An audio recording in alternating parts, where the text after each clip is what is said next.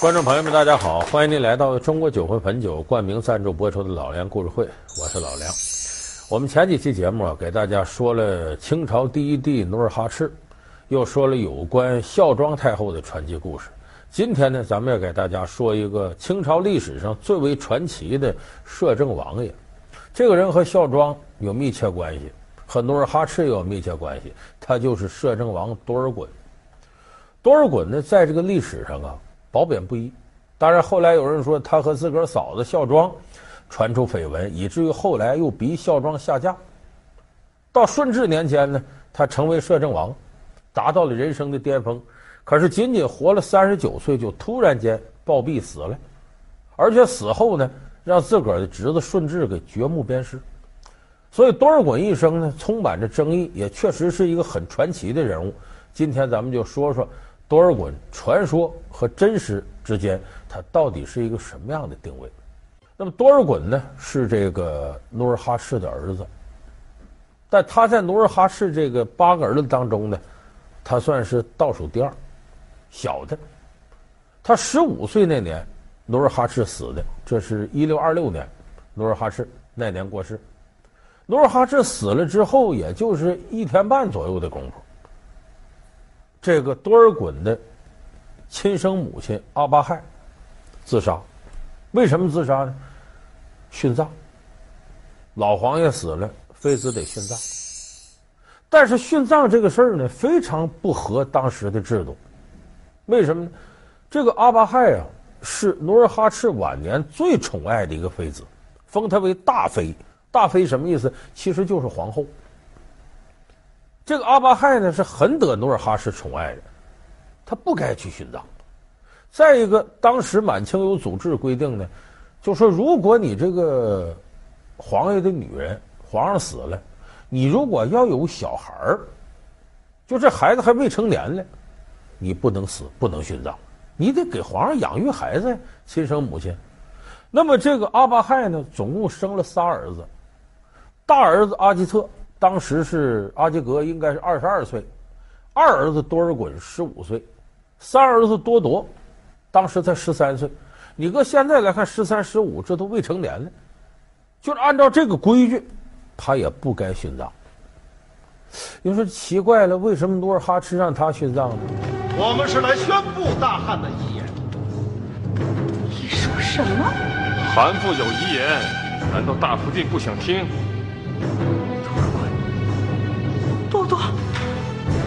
可，我的儿子怎么不在这儿？咱们这会儿要谈的事儿，三位小弟弟不在场。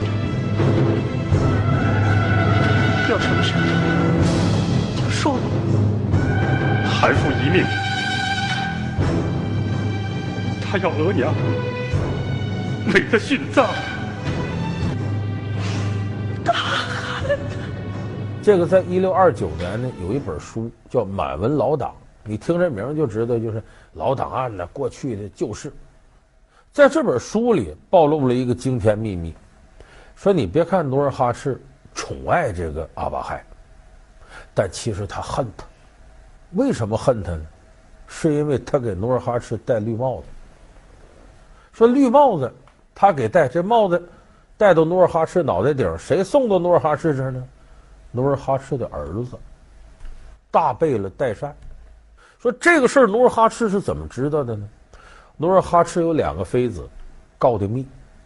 这俩妃子告密说的是什么呢？跟努尔哈赤说，只要是老皇爷你一出征，这个阿巴亥就往代善府上跑，一去还去挺长时间。有时候半夜才回来，谁知道他俩干什么呢？哎，这一说，努尔哈赤可走了心了。就说看来呀、啊，这个阿巴亥背着我，是干了一些苟且之事，可能和代善有着私通关系。说是因为这个让他殉葬吗？这倒靠谱，《甄嬛传》里也有啊。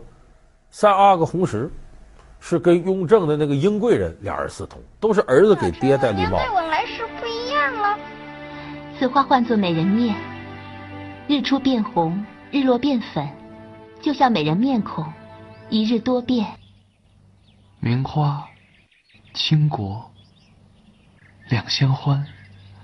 皇上臣妾真的没有勾引三阿哥你行事不检勾引皇子朕赐你一个了断。皇上真的没有。前因后果你都讲了一遍朕不想再听了。苏培盛奴才在。带下去赐白绫。哥来人。这两个女人最后是怎么呢？一个处死，另一个一个饮了毒酒了，一个掉了白绫子死了，就都给杀了。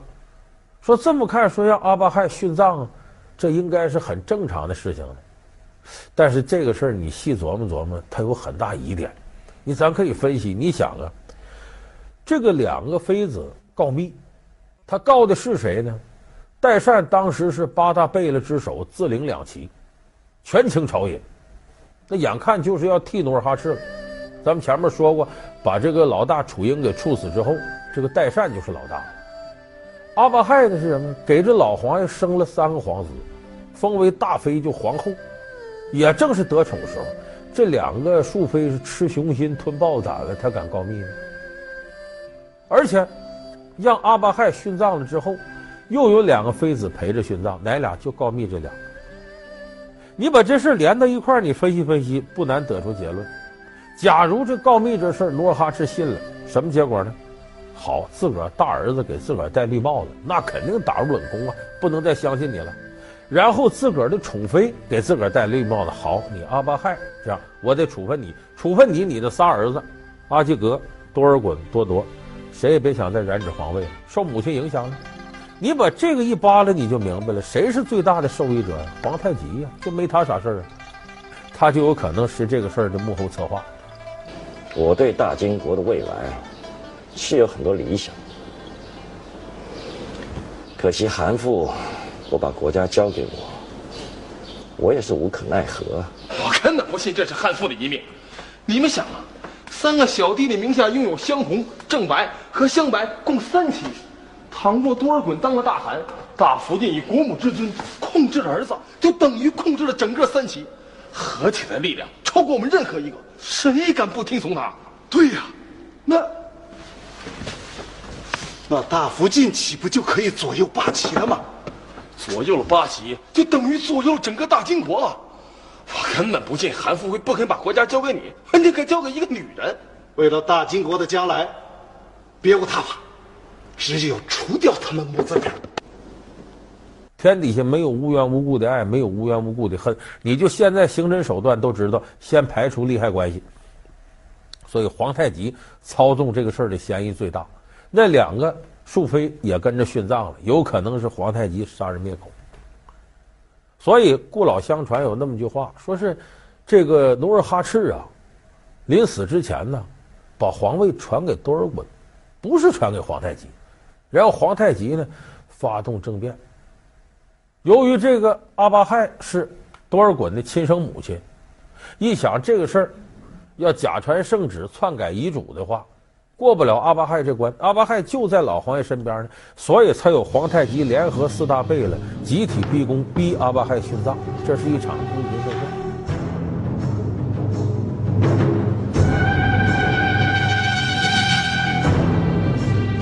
额娘升天，请额娘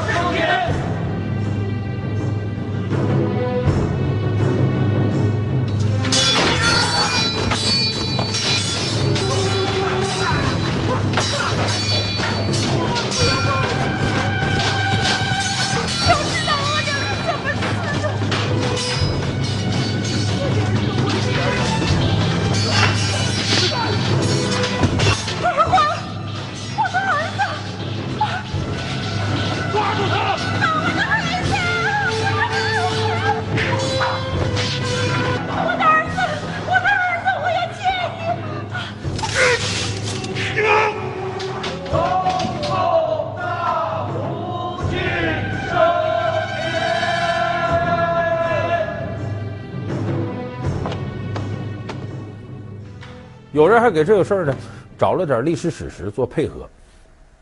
自打这努尔哈赤把楚英处死了，他对这个事儿心里头就害怕了，就是自个儿孩子来争皇位，这个对于老皇爷来讲是很残忍一件事儿。明明都是亲兄弟，为了争夺皇位你死我活，就像那康熙王朝里边，康熙自个儿的第十九个皇子发烧感冒，结果上面那几个哥哥谁也不来看了。哈赤当时心里头也害怕，害怕他当时是想立谁呢？就大贝勒代善，可是代善呢，因为糊涂，死脑瓜筋，转不过弯来。你比方说，有人跟他说：“大贝勒，你注意啊，皇太极琢磨你呢，你这弟弟琢磨你呢，有可能威胁到你继承皇位。”代善这时候第一时间找到这个努尔哈赤了，干嘛呢？抱着自个儿爹腿哭。说皇太极要害我呀，我这弟弟要害我呀，我可怎么办呢？你说我怎么是好？爹，你得帮我呀！就得把努尔哈赤弄得这个烦，这点事没什么大事，你哭什么呀？所以时间一长，努尔哈赤就不喜欢代善。可是不喜欢代善，就意味着那些弟弟都有机会了。老梁故事会为您解密多尔衮。好，欢迎您回到由中国酒魂汾酒冠名赞助播出的老梁故事会。所以这些兄弟几个开始惦记这皇位了。这个事儿，努尔哈赤更加不愿意看到，争来争去一定是自相残杀。所以努尔哈赤呢想了个办法：国家财产分成八份，你们一人一份，我立一个人为皇帝。但是他有什么事儿得八个兄弟凑一块商量。说白，那七个都是摄政王。这样的话呢，就缓解对皇位的争夺。他等于用封建社会的这种。皇上专权独裁，退回到了世族公社时候的共和制，这是历史的倒退。你这样的话，这个国家绝强盛不了。所以据说努尔哈赤呢晚年立遗嘱，立多尔衮为皇帝，立大贝勒代善为摄政王，首席摄政王。主啊，阿巴亥，你听着，我已经决定了，要把大金国的汗位。传给我们的孩子多尔衮。多尔衮，大汗，多尔衮太年轻了，又没有战功。哎，让代善帮着他嘛。四大贝勒不会答应的。所以，我叫他们非得赶回来不可。当着大家的面，听我亲口的说，传位给多尔衮，多尔衮也就好安心接位了。这样，我的那些子孙们也就免于自相残杀。不会，这可不可信呢？其实不可信。有人根据这个说，皇太极一看受不了了，得篡位，才逼这个阿巴亥殉葬，自己就上来了。其实当时这几个皇子，除了那个老大楚英被弄死以外，那个楚英有能耐，剩下这些皇子里最有能耐的是皇太极。努尔哈赤的弟弟，就皇太极的叔叔都说，这皇太极了不起，哎，既有心机，而且能力也厉害。所以就说你从争夺地位来看呢，多尔衮肯定争不过皇太极。多尔衮那时候你想十五六岁，年龄、资历、地位各方面都不如皇太极。所以皇太极继位是顺理成章的事儿，所以多尔衮一开始十五岁父母双亡成为孤儿，他本身也没多大力量，很难跟他哥哥掰手腕。所以说，说是多尔衮当年应该当皇帝没当皇帝，我看这是无稽之谈。至于后来这事儿是更是胡说八道的，说多尔衮跟自个儿哥哥皇太极争女人争孝庄，说原先跟孝庄青梅竹马。咱们说孝庄那集已经给大家分析了，两人不可能有这样的事儿。至于说后来是不是孝庄下嫁，那是皇太极死了之后的事儿。那么多尔衮呢，可能出于多重考虑呢，跟孝庄结合，然后自己能够保证自己的政治地位。一支朱笔在手，拟圣旨，批奏章，象征着无限的权力。可是重要的不是这支笔。而是握笔的人，你实权在手，名分对你还那么重要吗？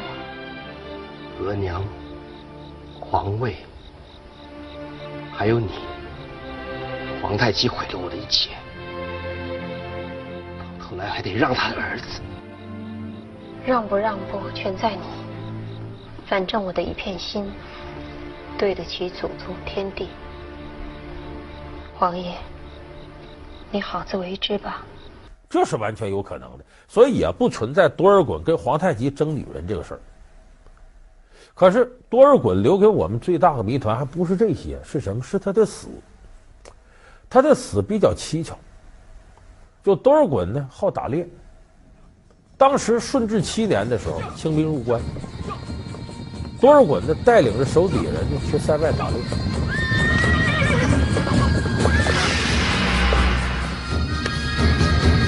你们都不许跟着本王，本王要亲自射杀这头。走。主子，你要小心点啊！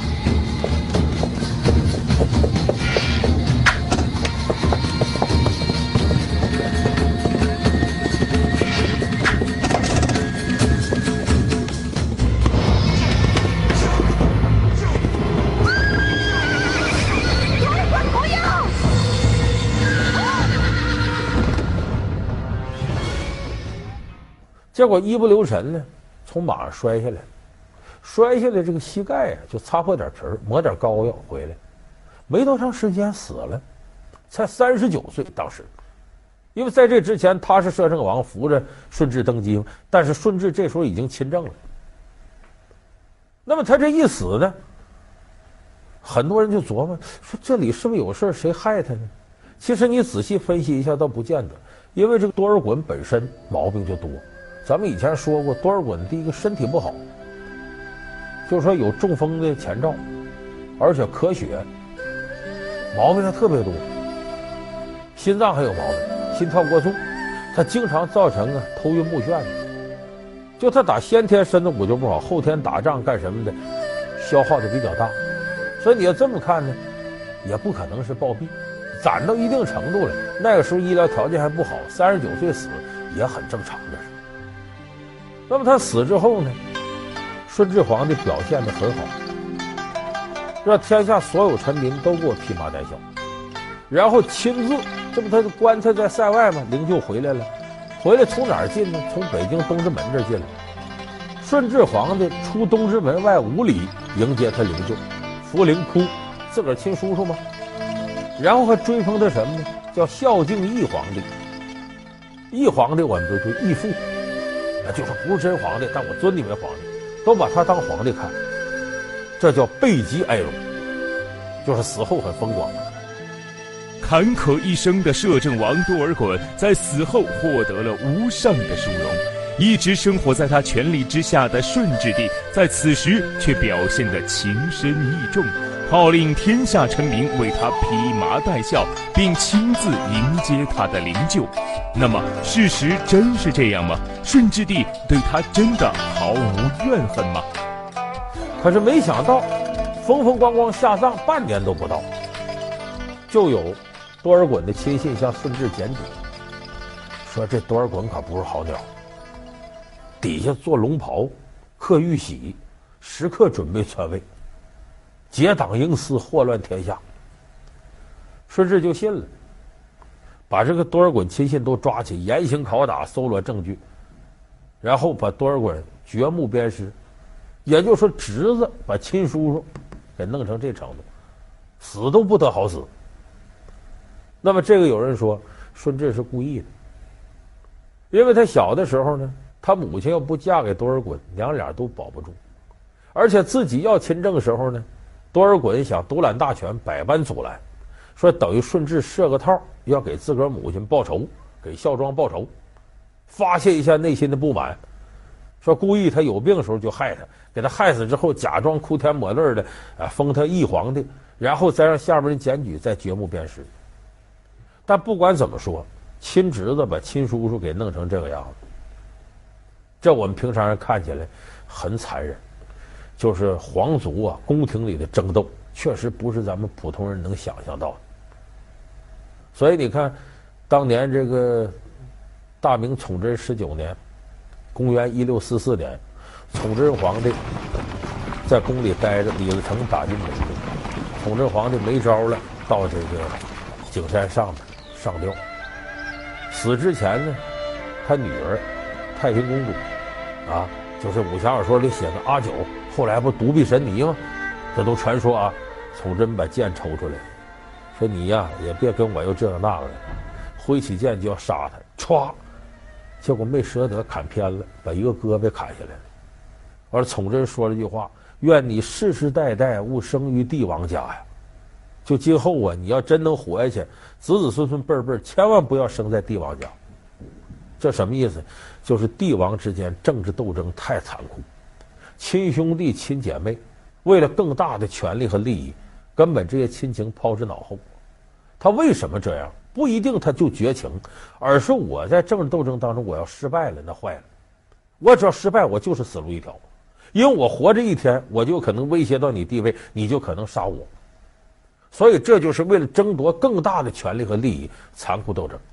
所以我说，崇祯皇帝说的那个“愿生生世世勿出生于帝王家”，你看顺治和多尔衮这关系，我们也可能浑身打冷战的会接受这句话，因为这句话就是用帝王家族的血泪写就的。好，感谢您收看这期老梁故事会。老梁故事会是由中国酒魂汾酒冠名赞助播出，我们下期节目再见。